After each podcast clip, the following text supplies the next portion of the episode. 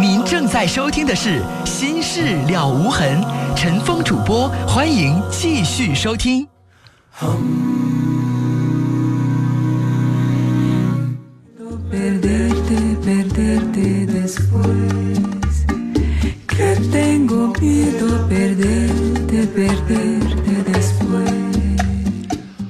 好，听众朋友，欢迎您继续来收听《心事了无痕》节目。来看短信，七七六六的听众说，希望您的这房地产公司的名字我就不念了啊，这像做广告一样。祝愿我们地产公司所有员工工作顺利，公司辉煌腾达。七五九三的听众传情小邵，希望开心每一天，取得好成绩。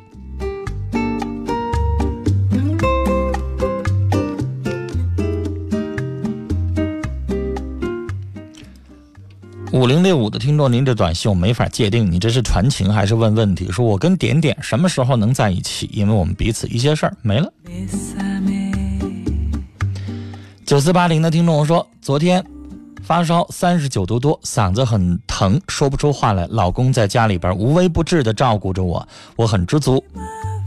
说明是快乐雪儿，谢谢。我之所以谢谢，是他也希望陈峰这个嗓子咽炎早日康复哈，谢谢。呃，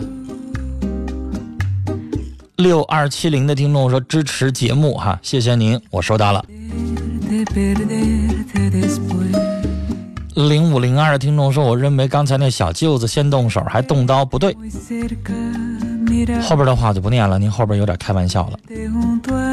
来，接下来我们接四号线电话，您好。哎，你好。您好，您说。嗯。陈峰老师你好，我有一个我有一件事情想对你倾诉倾诉。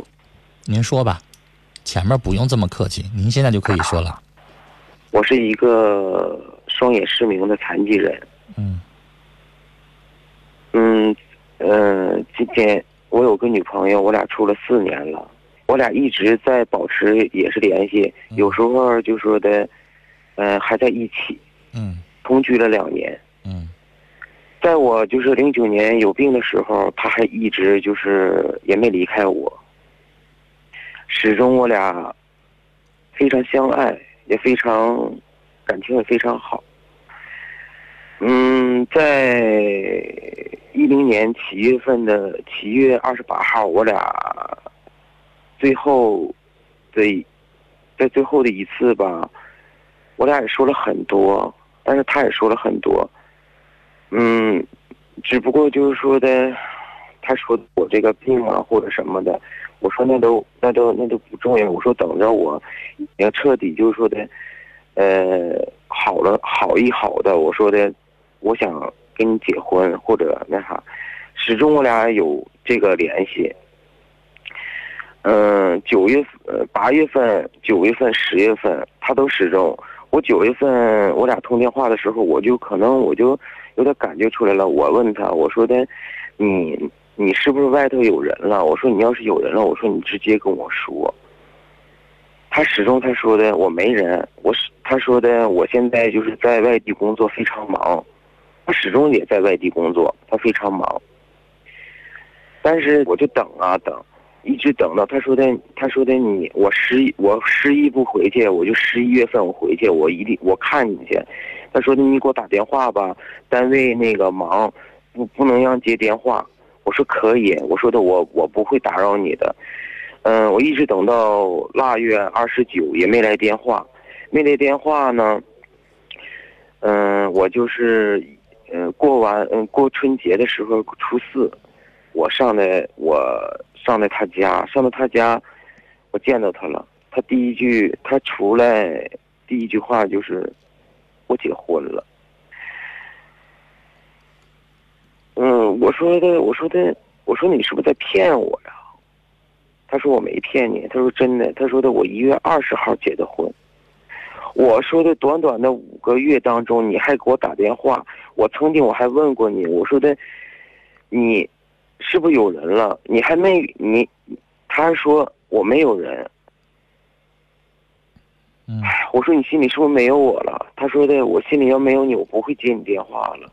始终我就是这么傻傻的等啊，傻傻的，就是才知道，你就是被他骗了，对我就他一直觉得就是瞒着你，他一直瞒着我，我就是我这个在人、就是、稳住你的同时，那边又处上了。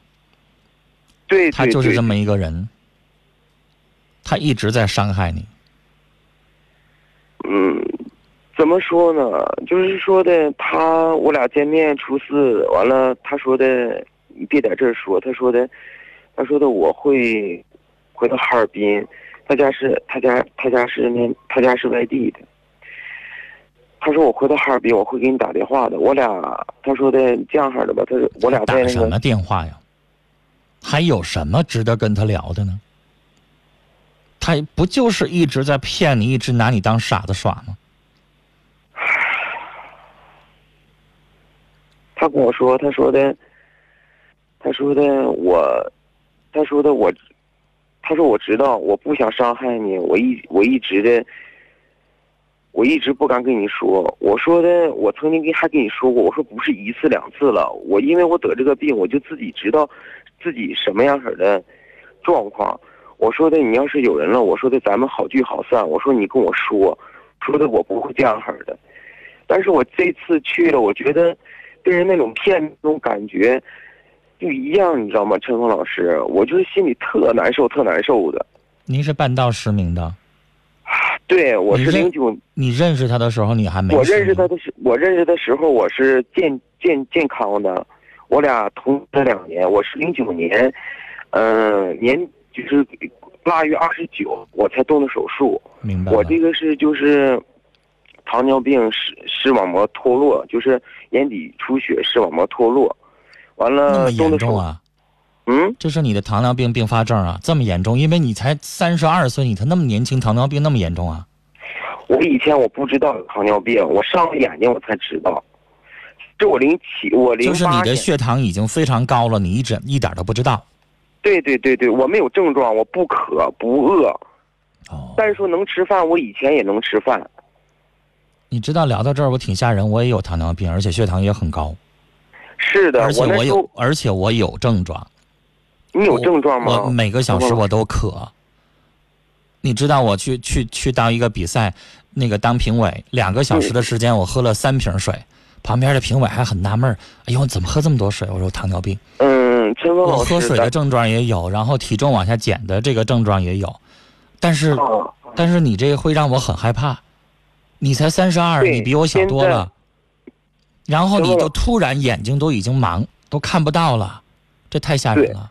对他就是眼底，就是眼底，因为就是血管供不上氧了，他在呃细的血管当中就是产生了就是那个血管瘤细，完了它破了，破了在眼底呢，你是在外头看不出来的，只能你自己看见。如果你要像我，比如说年年体检发现了，然后你开始控制血糖，你可能不会不会这么严重。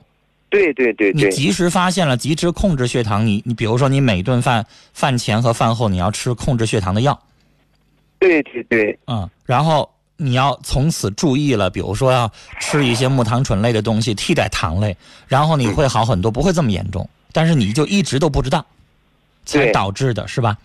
对对对，因为就是我这个眼睛就是导致的就是视网膜脱落的呃时候，验血糖也不是特别的高。嗯，我空腹刚八点多，那时候就什么药都没用，空腹刚八点多，饭后刚十三点到十四点多。你这么说让我觉得很可怕，突然，因为我没有觉得那么严重，我空腹就十四点八，但是现在在慢慢往下降，但你都没那么严重，你都，我突然觉得心里边很可怕。陈峰老师，我告诉你，现在的二型糖尿病，不不是不是那啥，有很多的有很多的没有症状的，不可。好，好，咱不聊这个糖尿病的事儿了，就是说，先生，嗯你的这个症状，你是突然双目失明的。那现在我想说句话，我知道你嗯非常的伤心难过，但是事情发生了，而且你又是半道儿的，你女朋友这样做，现在事情过去了，你多多少少应该明白。因为先生，咱们就就将心比心想，假如你是健全的，你是完全健全人，然后你女朋友突然她双眼失明了，看不到了，咱会不会还继续和她处呢？这是谁也不敢打保票的事儿。陈芳老师，但我觉得他就应该像你说的那样，不想处了就明说，不能现在已经骗你，然后都已经结了，回过头来才说，这有点让你接受不了，这我理解。但我又没有什么别的能劝你的，事情已经发生了，你打来这个电话，我也只能是让你能够想开一点，别的没有做的了。另外，我通过你这件事情当中提醒广大的听众，最好每年去做个体检。别以为自己很健康，你这事儿真的很吓人。应该，我觉得你的事儿就提醒你身边的所有的跟你一样的三十二岁的哥们儿也得，别以为自己很健康，别以为自己好像什么问题都没有，赶快去检查检查自己的血糖啊、尿糖啊，包括整个的那个血常规都去没事验验有没有高的。嗯嗯嗯，在这里头吧，我还是想大家吧。呃，自己就是说的体重要肥，就稍微就是肥胖一些吧。呃，自己就是说的暴饮暴食这样式的，急需就是要注意，哪怕就是说的这个糖尿病，就是发现了马上控制，不会像我这么严重。嗯，就是没有什么症状，你也最好去检查一下，因为肥胖病人现在的比率非常高。嗯，咱们咱们现在的生活呢？也是非常好的。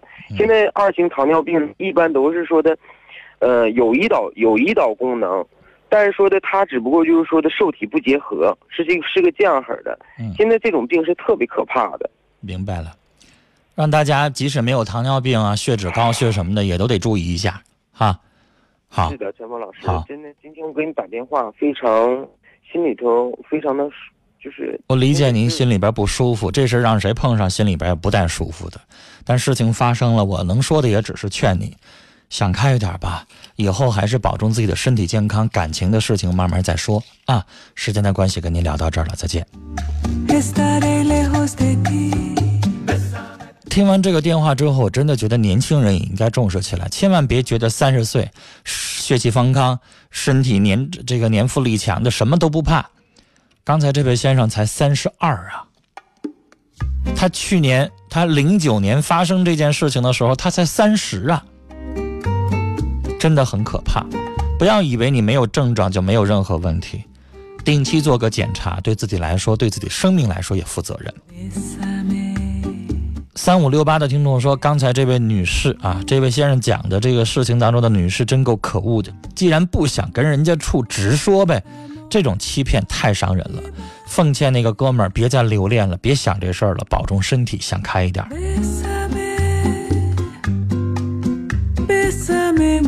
三二幺九的听友说，男朋友说要去北京，然后就没了联系，电话不接，短信不回，QQ 的好友也把我删了，现在给我设成黑名单了，我咋办呢？既然这种情况，我都甚至觉得他去没去北京都两说，他只是想跟你分手的一种借口和手段，你不觉得吗？他现在人在哪儿不重要了，你还能做什么？你还能咋办？就算他没离开这个城市，他现在这么做就是想把你甩了，但是不想给你理由，可能理由是他移情别恋了，他爱上别人了，他不再喜欢你了。那个理由他说不出口，他才会做这样的这么绝情的决定。所以女孩别问了，你也不能咋办。你就算找着他了，你当面问他，你为啥这么对我？他能说啥？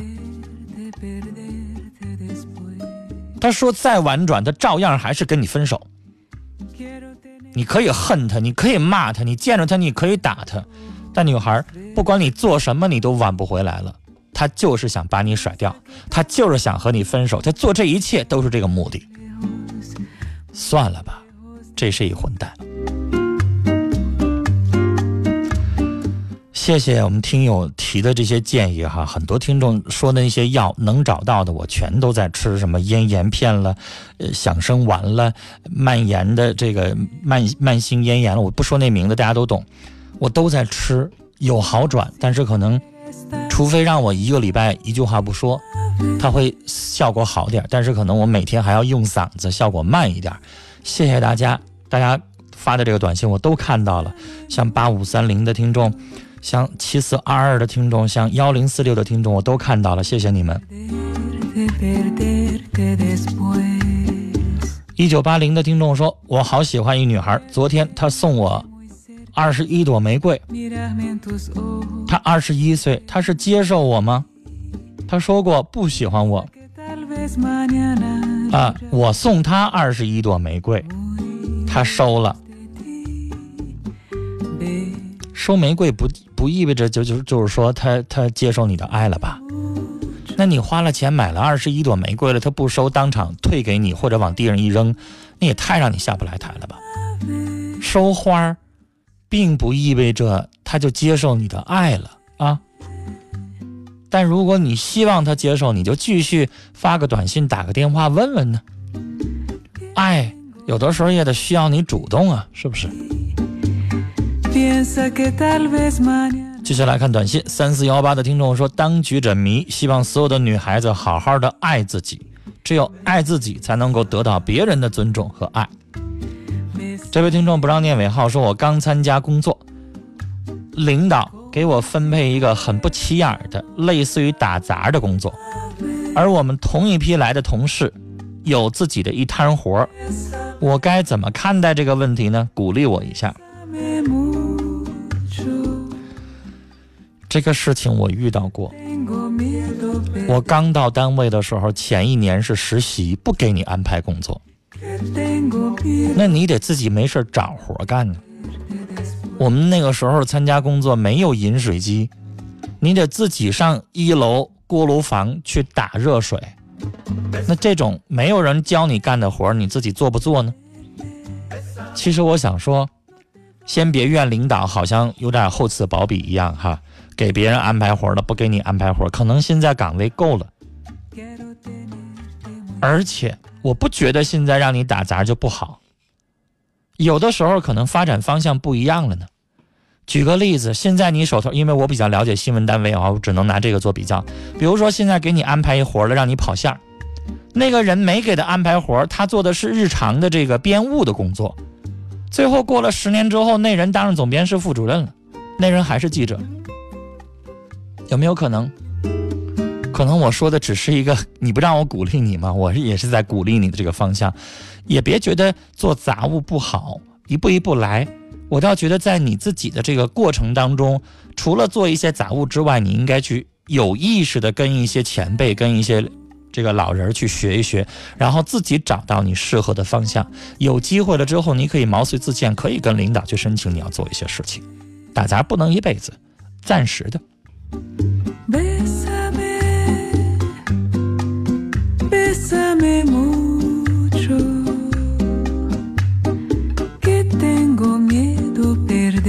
七幺八七的听众说：“我是高二的学生，很爱听您的节目。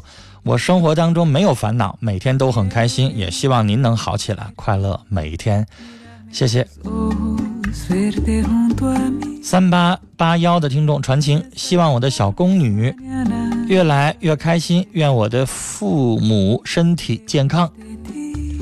九幺七六的听众说：“虽然相隔千里，但仍然彼此想着对方，是不是很幸福呢？”昨天我收到了他送我的九十九朵玫瑰，好高兴啊！祝福我们吧。九十九朵，这可是一笔不小的数目啊！你真的很幸福。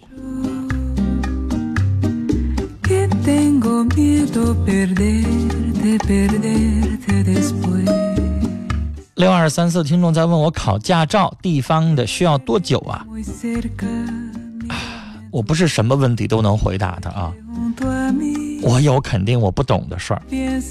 这个我当年考驾照的时候比较容易，大概是七八年前考的，啊，不到三十天我就考下来了，就拿到证了。从我报名交钱那天开始，到结束那天不超过三十天我就拿到了。但据我所知，现在的考驾照比较严格，没那么容易。我身边的同事已经仨月了，还没拿着呢。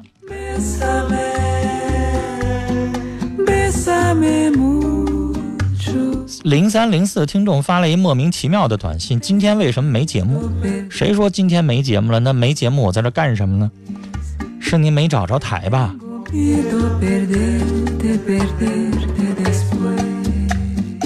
幺九零二的听众发了一条，这明显是挑衅的短信。他说：“我和大老婆老吵吵，和小老婆也老吵吵。您说为什么呢？你要让我回答你，我只能说你该，活该。你愿意吵，你还整出大老婆小老婆。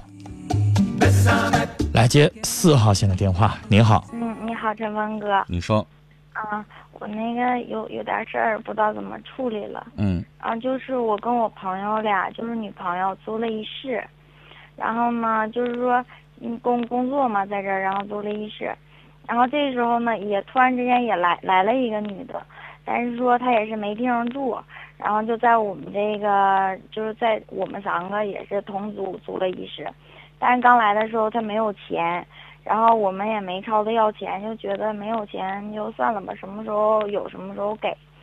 完了，到后来我们就因为一点事儿，然后有点摩擦就干起来了。干起来那天我是挺冲动的，然后就就撵他走，然后又把所有的东西又给他扔出来了，然后他就挺生气的，就把我手机给拽了。然后后来他拽我手机，我也挺生气的，我抢他手机又没抢下来，然后我又把他那个箱子让我给他踹了。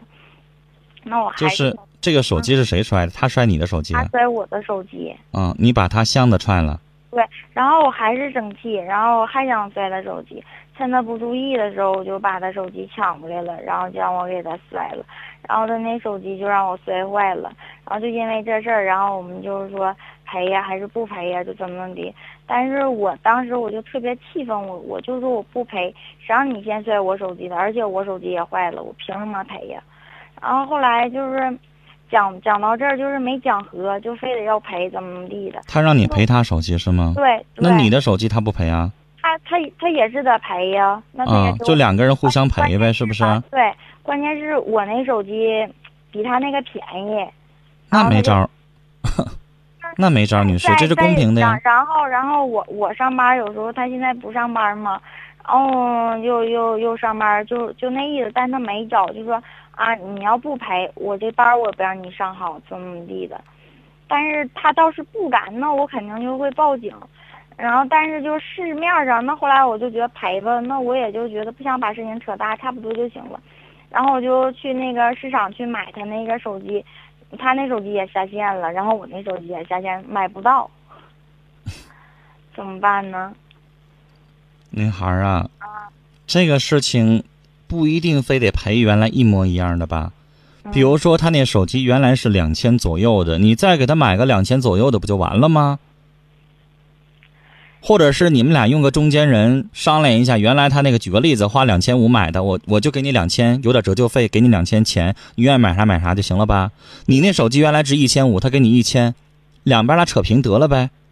嗯，这个人你也以后不想见了，也不想跟他往来了，难道你还那么还得非得是买个一模一样的呀？对呀，我就觉得就买一模一样的，然后但是二手的有，那那女孩那对不起，我帮不了你，我给你变不出来已经下线的东西。不是，我就在想，你说我赔他吗？那你凭啥不赔呀？那他把我手机也摔坏，他不也赔你吗？对，那你们俩不对赔吗？对赔呀，但是他买不到我这手机呀。买不到，买个差不多的就行了呗。我刚才说了，价钱差不多就行了呗，还非得买一模一样的，有毛病啊！是，就是说不需要买吗？那我那我也不知道他他说他那是多少钱，然后我那道就是中间你自己上网上去查去，原来他那个手机是值多少钱，就得了呗。那个手机原来现在下线了，那以前的网上的资料还有啊。以前他那个假如说两千五的，那他那是两千价位的，你给他两千，你原来那是一千七的，是一千价位的，他给你一千，不就完了吗？哦，你是觉得差那两三百块钱，差那一点钱重要，还是赶快把这事儿扯清楚了，省着一天老闹心重要啊？我也是，我就觉得那就行了呗，还干嘛非得是较劲儿啊？